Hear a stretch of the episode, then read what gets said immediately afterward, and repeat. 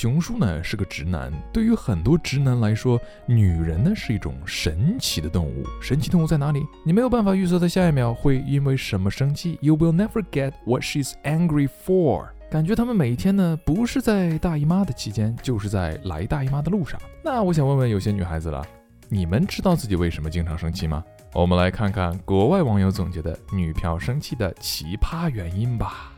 Number one. Woke up to a slap in the face. I should not have cheated on her in her dream. Psh! Oh, what'd you do that for? I was dreaming and you cheated on me. She got mad because my feet were pointed away from her.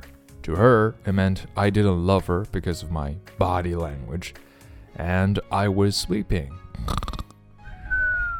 You don't love me at all. 打着鼾睡着觉，她就觉得我不爱她了。 saying hi to my dog when I got home from work before saying hi to her. Are you serious? You're not saying hello to me first? I'm gonna kill that dog. I'm fucking serious, man. She didn't know I spoke Spanish despite being from Colombia. She apparently couldn't trust me after that.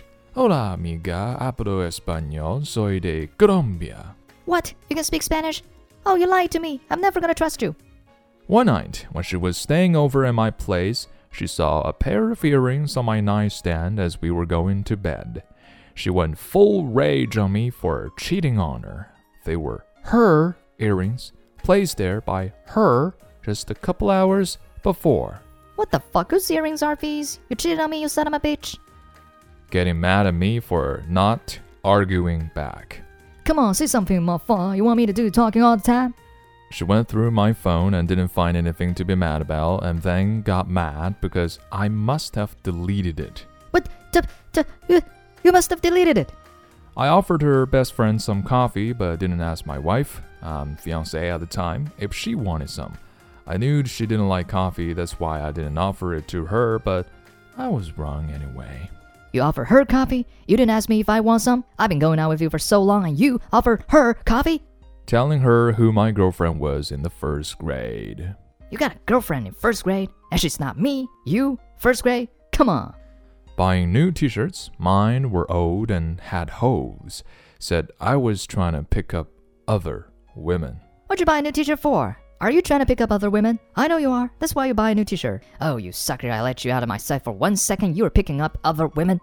She failed her biology class, I failed my biology class and you didn't do anything about it? Are you my boyfriend or not? I'm not having my period. Well, if you don't want to suck on that, you better be alone.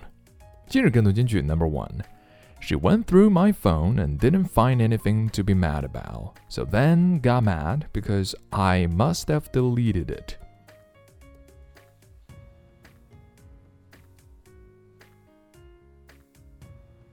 And number two, saying hi to my dog when I got home from work before saying hi to her.